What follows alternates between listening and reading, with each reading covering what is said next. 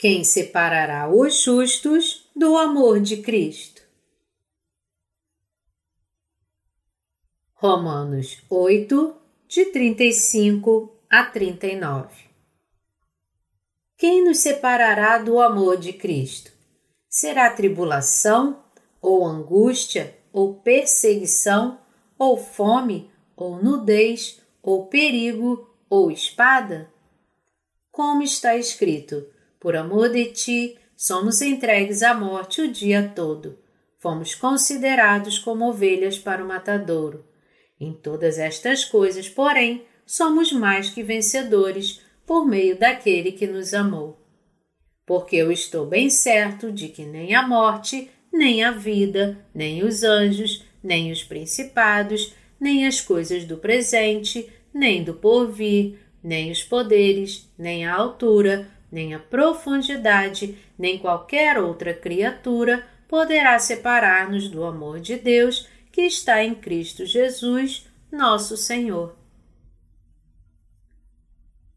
O versículo 35 diz: Quem nos separará do amor de Cristo? Será tribulação, ou angústia, ou perseguição, ou fome, ou nudez, ou perigo, ou espada? Quem poderia nos separar do amor de Cristo dado àqueles que creem no Evangelho da Água e do Espírito que tem a justiça de Deus nele?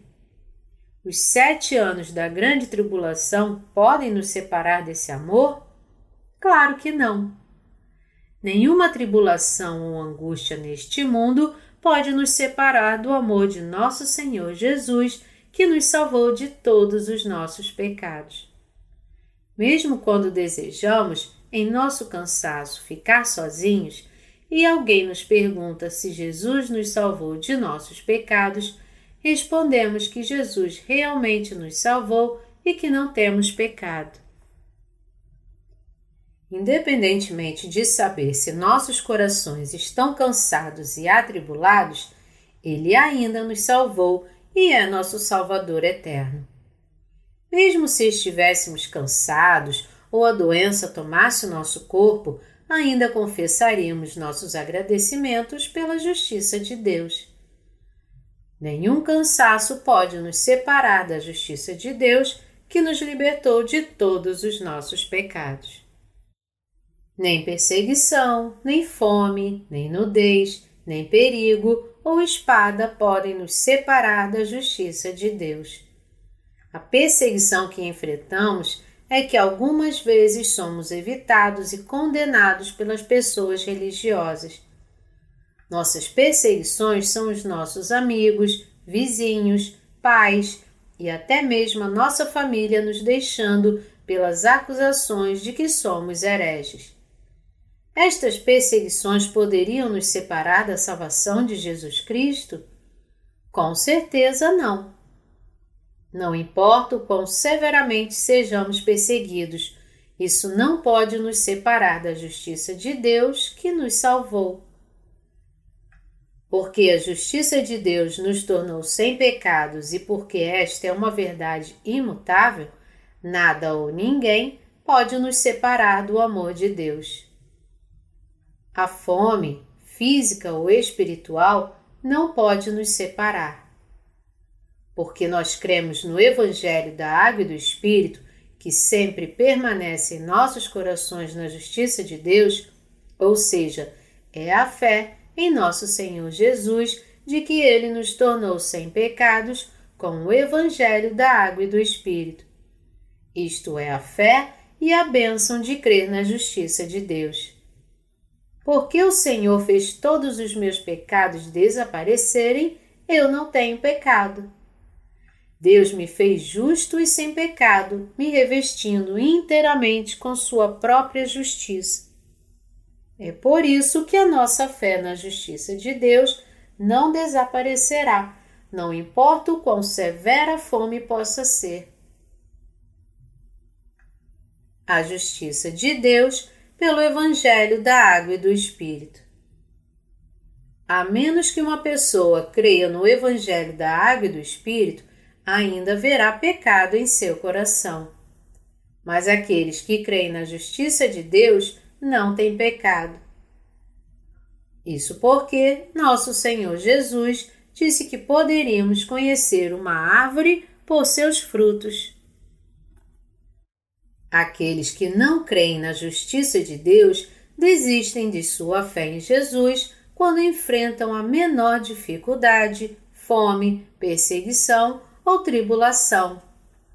Há pessoas que pensam: embora Jesus tenha sido julgado na cruz pelos meus pecados, apenas o pecado original foi removido e eu devo pedir perdão diariamente pelos outros pecados que eu cometo.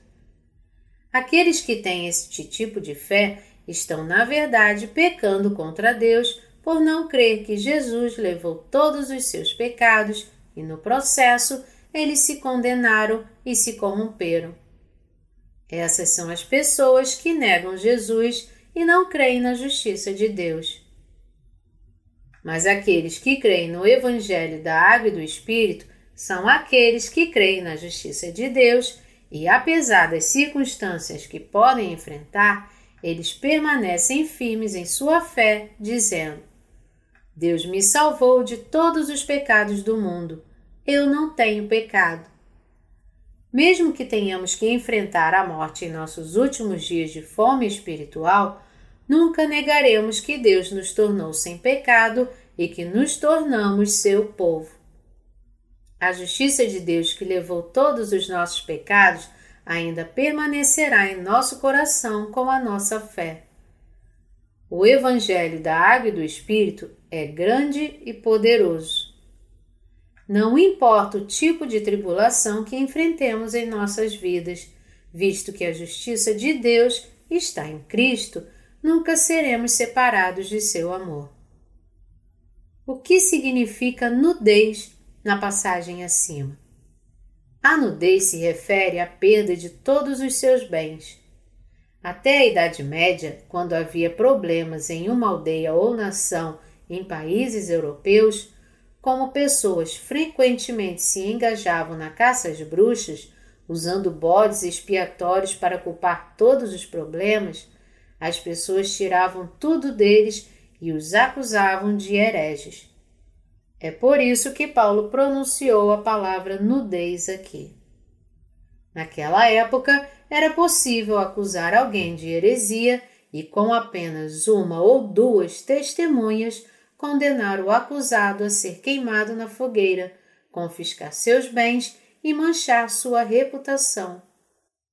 Mesmo se formos levados à nudez dessa maneira, perdemos tudo e formos guiados até a morte, a justiça de Deus, que, em seu amor por nós, levou todos os nossos pecados, nunca desaparecerá de nós.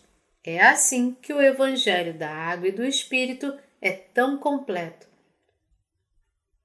Nem o perigo, nem a espada podem nos separar do amor de Cristo.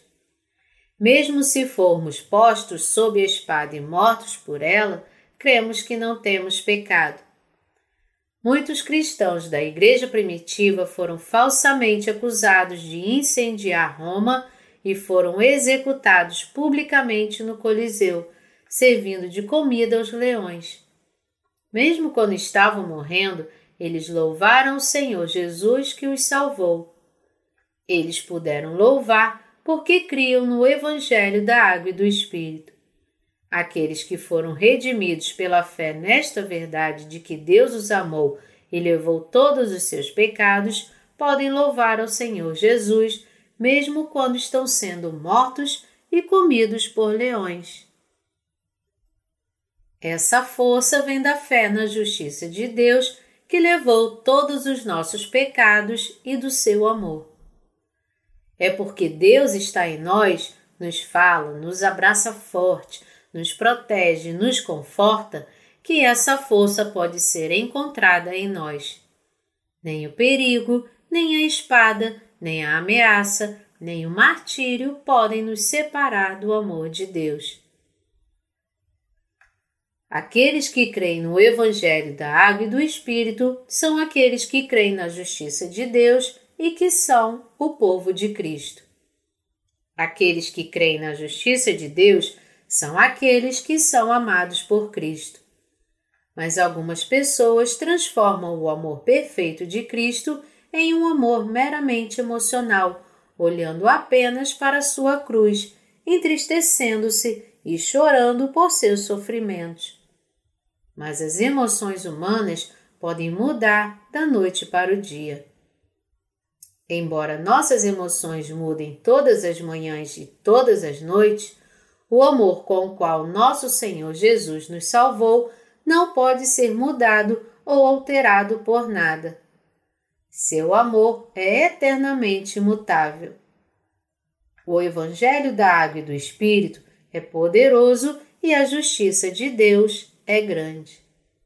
Ninguém pode nos separar de nosso Senhor Jesus, que nos fez completos e nos revestiu com seu amor perfeito. Este é o poder do Evangelho da Água e do Espírito e também o poder da nossa fé na justiça de Deus. A palavra grega para evangelho é evangelion e foi dito que ele tinha o dunamis. Esta palavra grega significa força, poder ou habilidade, da qual obtemos a palavra dinamite, de Deus. Um punhado de dinamite é suficiente para derrubar uma casa desde as suas fundações e torná-la apenas poeira. Um míssil Tomahawk lançado de um navio pode destruir um grande edifício de concreto e fazê-lo desaparecer. Não importa o quão forte o edifício seja, não há páreo para o poder destrutivo dos mísseis.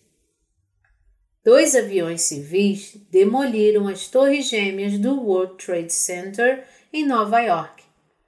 O que aconteceu quando os aviões atingiram os edifícios? Iniciado pela explosão dos aviões, o fogo alimentado pelo combustível dos jatos foi tão intenso que derreteu todas as coisas nos andares em que os jatos penetraram. Como todas as estruturas e colunas de aço dos andares que sustentavam os edifícios foram derretidas, os andares desabaram repentinamente e os edifícios não puderam suportar o peso desses andares superiores desmoronados. Então, finalmente eles se desintegraram completamente. Se os andares tivessem caído lentamente, os edifícios não teriam desabado. Mas como os andares caíram repentina e rapidamente, colunas e outras estruturas de suporte desabaram e os edifícios inteiros, como todos testemunharam, desabaram em questão de segundos. O poder do Evangelho de Deus é aquele do Evangelho da Água e do Espírito. Também é o poder que contém a sua justiça. Talvez não seja adequado usar esta estratégia para ilustrar a justiça de Deus, mas o poder do Evangelho da Água e do Espírito dado pela justiça de Deus é como dinamite que pode destruir completamente todos os pecados. A justiça de Deus é que o nosso Senhor Jesus nos salvou, levando todos os nossos pecados, vindo a esta terra, sendo batizado, morrendo na cruz e ressuscitando da morte. O Evangelho da Água e do Espírito é a justiça de Deus, com o qual Jesus levou todos os pecados que a humanidade cometeu, do início do universo até o fim.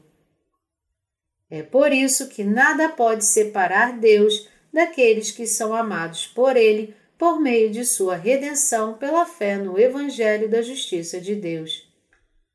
A fé de Paulo também cria na justiça de Deus. Então, podemos receber a justiça de Deus apenas pelo Evangelho do sangue da cruz? Não podemos. Crer apenas no Evangelho do sangue da cruz não pode nos dar a justiça de Deus. Aqueles que não pensam assim facilmente desistirão de sua fé em Jesus diante da menor dificuldade. Por exemplo, quando seus bens terrenos são tirados ou quando ocorrem dificuldades no trabalho por causa de suas orientações religiosas, facilmente sucumbem e renunciam à fé. Esta é uma consequência inevitável e aplicável a muitos cristãos.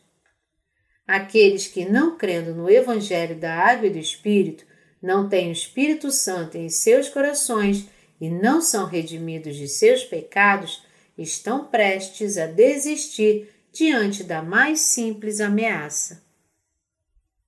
A razão pela qual o cristianismo hoje é tão fraco neste mundo é por causa dessa fé que é limitada apenas ao sangue da cruz. Esse tipo de fé é aquele que não contém a justiça de Deus por meio do Evangelho da Água e do Espírito.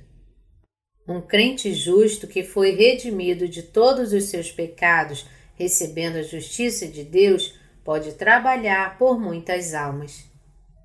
Como ele crê no Evangelho da Água e do Espírito e tem o Espírito Santo, e porque Deus está com ele em Sua palavra, ele pode fazer muitas obras espirituais e trazer muitas almas perdidas de volta para Deus.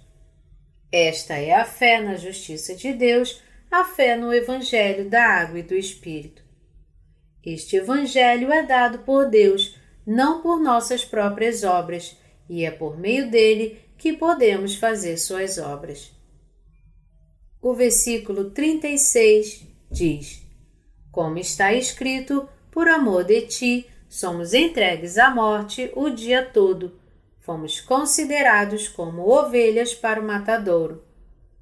Entre aqueles que creem no Evangelho da Água e do Espírito estão aqueles que são realmente tratados dessa forma enquanto vivem na terra. De fato, os crentes no Evangelho da Água e do Espírito são frequentemente odiados pelos outros, principalmente por aqueles com uma fé errada que afirmam ser os próprios cristãos. Os cristãos nascidos de novo são, em outras palavras, mais odiados pelos cristãos nominais do que pelos budistas. Esta passagem de que, por amor de ti, somos entregues à morte o dia todo, fomos considerados como ovelhas para o matadouro, é a palavra de Deus falada pelos crentes no Evangelho da Água e do Espírito. Até mesmo nosso Senhor Jesus, seguindo a vontade do Pai com seu batismo e morte na cruz, foi considerado ovelha para o matadouro. O Senhor Jesus nos salvou, vindo a esta terra e vivendo esta vida. A justiça de Deus venceu todos os pecados do mundo. O versículo 37 diz: Em todas estas coisas, porém, somos mais que vencedores por meio daquele que nos amou. Como podemos vencer todas estas coisas? Nós anunciamos a nossa vitória pelo poder de nossa fé no amor de Deus. Quem crê no verdadeiro Evangelho tem o poder de Deus mas quem não crê nele só tem pecados em seu coração.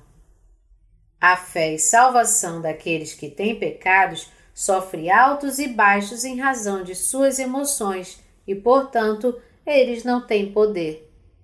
Mas aqueles que creem no Evangelho da Água e do Espírito têm poder.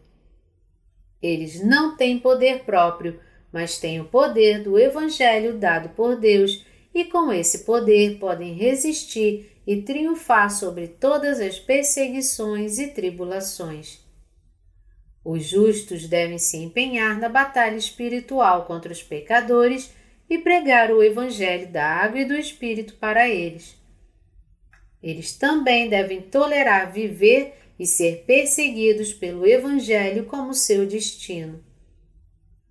Um provérbio oriental diz: se alguém ficar sem ler por um único dia, falará palavras doidas. E então? Nós também tendemos a cair na corrupção se deixarmos passar um dia sem viver para Deus e seu Evangelho. É assim que devemos viver nossas vidas até a morte. Mas se vivermos para Cristo, nos sacrificarmos e formos perseguidos, e se lutarmos uma batalha espiritual contra as forças espirituais do mal, nossos corações se encherão de alimento espiritual, no qual encontraremos novas forças para prosseguir. Quando os cristãos caem, é porque não vivem para o Senhor Jesus. Mas quando vivemos pelo Senhor Jesus, nossa força espiritual cresce mais e mais e nossa saúde e força física também se tornam mais fortes. Os versículos 38 e 39 dizem: Porque eu estou bem certo de que nem a morte, nem a vida, nem os anjos, nem os principados, nem as coisas do presente, nem do porvir, nem os poderes, nem a altura, nem a profundidade, nem qualquer outra criatura poderá separar-nos do amor de Deus que está em Cristo Jesus, nosso Senhor. Como crente no Evangelho da Água e do Espírito, Paulo estava convencido disso. A mesma verdade se aplica a nós. Nem a morte, nem a vida podem nos separar do amor de Cristo. Antigamente, aqueles que exerciam o poder mundano, como os imperadores romanos, tentavam persuadir os cristãos a renunciar à sua fé e entregar seus companheiros crentes às autoridades, oferecendo todos os tipos de sedução, como altos cargos, esposas e propriedades, e tudo em troca de sua renúncia. Mas os verdadeiros crentes no Evangelho nunca se renderam à tentação do poder, propriedade e honra. A fé não é algo que pode ser negociado pelo que o mundo pode oferecer. Se alguém nos mostrasse um cheque em branco e dissesse: Vou te dar este cheque se você parar de pregar este Evangelho, poderíamos responder: Por causa de nossa esperança para o futuro e nossa fé em Deus, você vai precisar, então gaste. Para mim, não passa de um pedaço de papel. Somente o Evangelho da Água e do Espírito é o Evangelho que tem a justiça de Deus. Muitas pessoas me disseram: se você admitisse que nossa fé somente no sangue também era uma fé justa, nós também aprovaríamos sua fé. Não apenas pararíamos de acusá-lo de heresia, mas realmente o ajudaríamos.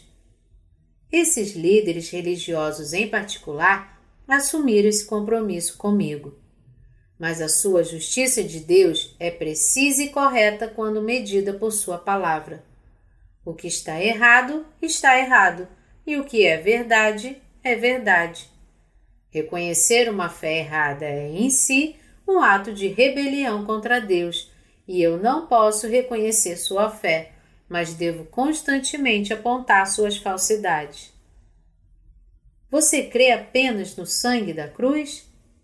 Então você deve ter pecado em seu coração. Você está a caminho do inferno. Não posso evitar se você acha que eu sou muito sério e duro. O que é verdade, é verdade. Por causa dessas palavras, as pessoas mantêm distância de mim mais precisamente, elas não se aproximam de mim. Muitas pessoas costumavam se aproximar de mim pensando que eu era como eles. Mas uma vez eu disse a eles: Vocês são falsas ovelhas e trapaceiros que negociam em nome de Deus. Vocês são apenas ladrões. Quem iria gostar de mim depois de falar tais coisas? Mas o que não é, não pode ser, e é por isso que eu estou tão firme e convicto da minha posição. Eu também tenho sido tentado por aqueles que dizem que se eu cresce no sangue da cruz, eles me dariam tais e tais autoridades. Mas, como a passagem acima diz, nem as coisas do presente, nem do porvir, nem os poderes, nem a altura, nem a profundidade, nem qualquer outra criatura nós não precisamos de poderes, altura ou profundidade. Não precisamos do poder de curar que alguns trapaceiros dizem ter. Os nascidos de novo não precisam dessas coisas e nós não gostamos delas. A passagem acima também nos diz que nenhuma outra criatura pode nos separar do amor de Deus em nosso Senhor Jesus Cristo. Mesmo que houvesse alienígenas neste universo, eles não seriam capazes de nos separar do amor de Deus que nos salvou. Existem alguns cristãos que creem na existência de seres extraterrestres. Mesmo entre os pastores, muitos creem em sua existência, mas eles não existem. Quando eu frequentava o seminário, um dos meus professores que ensinava grego acreditava na existência de alienígenas. Então eu perguntei a ele: Você pode fundamentar a sua crença com alguma prova das Escrituras? É claro que ele não poderia dar nenhuma resposta à minha pergunta. Não existem alienígenas. Deus amou o mundo de tal maneira que ele deu seu único filho. Se realmente existissem alienígenas, não haveria necessidade de Jesus nascer apenas nesta terra. Após grandes investimentos e pesquisas, já conseguimos chegar à Lua e nossas sondas já foram lançadas em Marte, mas não encontramos nenhuma evidência que indique a existência de formas de vida fora da Terra. Posso afirmar com segurança, com base nas Escrituras, que, independentemente do grau de desenvolvimento científico e tecnológico de que a humanidade possa alcançar, e apesar da extensão do universo, nunca encontraremos extraterrestres. A Bíblia nos diz que nenhuma outra criatura pode nos separar do amor de Deus em nosso Senhor Jesus Cristo. O que é então esse amor de Deus? Este não é outro senão o Evangelho da Água e do Espírito. Este é o amor de Deus. A salvação que recebemos e nos tornou sem pecado com o Evangelho da Água e do Espírito é o amor de Deus e nada pode nos separar desse amor. Paulo fala de fé novamente no capítulo 9, mas é na conclusão do capítulo 8 que o ápice da fé é alcançado. Os capítulos 1 a 8 do livro de Romanos formam um tema, com o capítulo 8 como capítulo final, é aqui que a estatura da fé é alcançada. Como a palavra de Deus no capítulo 8 nos mostra, somente aqueles que creem no Evangelho da Água e do Espírito podem se tornar inseparáveis do amor de Deus. Quem não acredita nisso, porém, nunca será assim. Eles podem viver para o Senhor Jesus temporariamente, mas não podem defender sua fé e viver para Ele até a sua morte. Eles podem viver vidas religiosas por 10, 20 anos, mas sua fé acabará decaindo e morrendo, deixando-os completamente separados de Deus. Não é que faltem obras, mas o amor de seus corações por Cristo desaparecerá. Como eles não têm o Espírito Santo em suas mentes, eles não têm amor pelo Senhor Jesus em seus corações. Portanto, há pecado em seus corações. Com o passar dos dias, eu percebo cada vez mais quão profundo e perfeito é o amor da salvação com o qual nosso Senhor Jesus nos salvou por meio do Evangelho da Água e do Espírito. Quando encontrei o Senhor Jesus pela primeira vez, meu profundo apreço pelo amor de Cristo era silencioso e calmo, assim como uma pedra lançada em um lago causa ondas pequenas e vagamente perceptíveis. Minha resposta foi apenas uma compreensão silenciosa do fato de que Jesus levou todos os meus pecados e que me tornei sem pecado. Mas quando comecei a viver uma vida de pregação do Evangelho, as ondas em meu coração se tornaram muito maiores e mais profundas, como se uma bomba tivesse sido lançada em meu coração. Quem disse que nós devemos crer somente no sangue da cruz? Paulo disse isso? No livro de Romanos, Paulo fala clara e inequivocamente sobre o Evangelho da água e do Espírito. Ou porventura ignorais que todos nós que fomos batizados em Cristo Jesus fomos batizados na sua morte? Fomos, pois, sepultados com ele na morte pelo batismo, para que, como Cristo foi ressuscitado dentre os mortos pela glória do Pai, assim também andemos nós em novidade de vida. Romanos 6, de 3 a 4. Este Evangelho da Água e do Espírito não é profundamente grande e totalmente perfeito?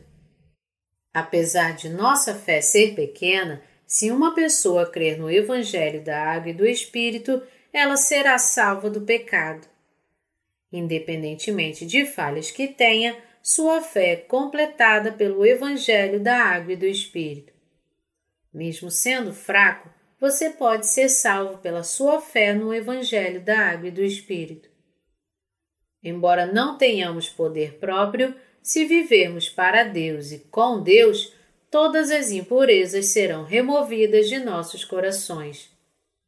Mas aqueles que não creem no início, no final das contas, se voltarão contra Deus e o deixarão, mesmo que ouçam sobre o Evangelho e vivam nele por dez anos.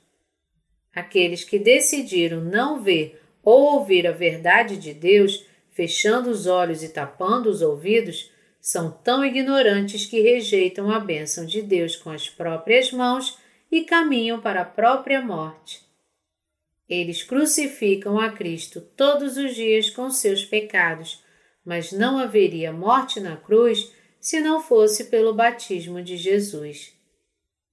Eu percebo com o passar dos dias o quão grande e perfeito este Evangelho é. Quanto mais fraco eu fico, mas eu percebo quão maravilhoso e completo é o amor de nosso Senhor Jesus, revelado por este Evangelho, e eu agradeço a Ele cada vez mais por isso. Quanto mais eu prego este Evangelho, mais eu permaneço firme. Quanto mais eu prego este Evangelho, mais forte me torno. E quanto mais eu prego este verdadeiro Evangelho, mais convencido fico. Mesmo se você for nascido de novo, se não ouvir a palavra de Deus e não servi-lo, as ervas daninhas começarão a crescer em sua mente, e por causa disso, sua mente ficará desolada. Quando isso acontecer, cante canções de louvor e pense em Deus. Cantando canções a Deus, sua mente será limpa e você poderá crescer espiritualmente de novo. Você deve sacudir sua mente para descarregar dela tudo que é impuro e renovar seu coração, enchendo com a palavra de Deus. Nossos corações já estão limpos, mas quando as impurezas do mundo entram em nossas mentes e tentam nos confundir e desorientar, podemos adorar a Deus e orar novamente, cantando louvores ao Senhor Jesus, renovando e reerguendo nossos corações. E não obstante onde podemos nos encontrar, louvar a Deus é uma experiência alegre e regozijante. Não há pecado na mente daqueles que foram redimidos. Portanto, louvar e regozijar se torna algo natural para suas mentes. Nossas alegres canções de louvor podem fazer as ervas daninhas que crescem em nossas mentes desaparecer. Às vezes, nossa fraqueza é revelada. Porque nossos pensamentos e sentimentos podem mudar facilmente por meio de circunstâncias diferentes, apesar de podermos estar felizes e com bom humor quando estamos com nossos irmãos em Cristo, nós podemos ter pensamentos impuros e sujos quando estamos sozinhos. É por isso que Paulo dizia quando olhava para sua própria carne: Desventurado homem que sou, quem me livrará do corpo desta morte? Graças a Deus por Jesus Cristo, nosso Senhor. Romanos 7, de 24 a 25. Paulo se tornou completo ao ser salvo pelo Evangelho da Água e do Espírito, apesar de ele ainda ser fraco em sua carne. Paulo foi a única pessoa a ser assim? Eu também sou como Paulo. Você também não é como ele? Quando as pessoas do mundo se reúnem, os homens normalmente gostam de beber. Frequentemente falam sobre seus empregos e quem foi ou não promovido e assim por diante, enquanto as mulheres se gabam de seus maridos, filhos, casas, etc. Mas as conversas entre os justos são qualitativamente diferentes daquelas das pessoas do mundo. Mesmo quando compartilhamos o pão, nós falamos sobre almas que foram salvas pelo mundo na Índia, Japão, Europa, África, Estados Unidos e assim por diante, louvando a Deus e compartilhando a amizade com nossas mentes. Quando lemos o livro de Romanos, podemos experimentar e compartilhar em nossos corações a própria fé de Paulo. Nós também podemos descobrir quão grande é a salvação dada por Deus. Podemos sentir a importância do Evangelho, compreender as passagens e descobrir o significado oculto no texto, porque percebemos quão completa e perfeita é a salvação de nosso Senhor Jesus, não podemos deixar de louvar a sua justiça. Mesmo se o mundo inteiro mudasse agora, o Evangelho da Água e do Espírito que nos salvou de nossos pecados permaneceria inalterado. Porque o amor de Cristo nos salvou e porque esse amor nunca nos deixou e ainda permanece em nós, tudo o que temos a fazer é afastar nossos corações do mundo e direcioná-los para Deus. Somos fracos e, por causa dessa fraqueza, às vezes caímos nos caminhos do mundo, mas sempre que isso acontece, só precisamos voltar nossas mentes para Deus e crer na verdade de que nosso Senhor Jesus nos salvou. Nossa carne ainda precisa mudar e ainda vivemos sobre a lei do pecado. Nós, portanto, devemos continuamente negar nossa carne e viver nossas vidas por nossos pensamentos espirituais. A fim de impedir que as ervas daninhas cresçam em nossos corações, devemos sempre nos voltar para Deus e louvar sua justiça. Agora você percebe quão poderoso é este Evangelho da Água e do Espírito? Como todo o livro de Romanos é baseado no Evangelho da Água e do Espírito, nós não podemos fechar a palavra de Deus sem primeiro crer neste Evangelho. Eu agradeço ao Senhor Jesus por nos permitir abrir e ver esses segredos de Sua palavra. Nada pode nos separar da justiça de Deus, que é o amor de Jesus Cristo. Se você quer crer na justiça de Deus, creia no batismo de Jesus e em seu sangue na cruz como sua redenção e salvação. Então você também receberá a justiça de Deus. Que as bênçãos da justiça de Deus sejam com vocês.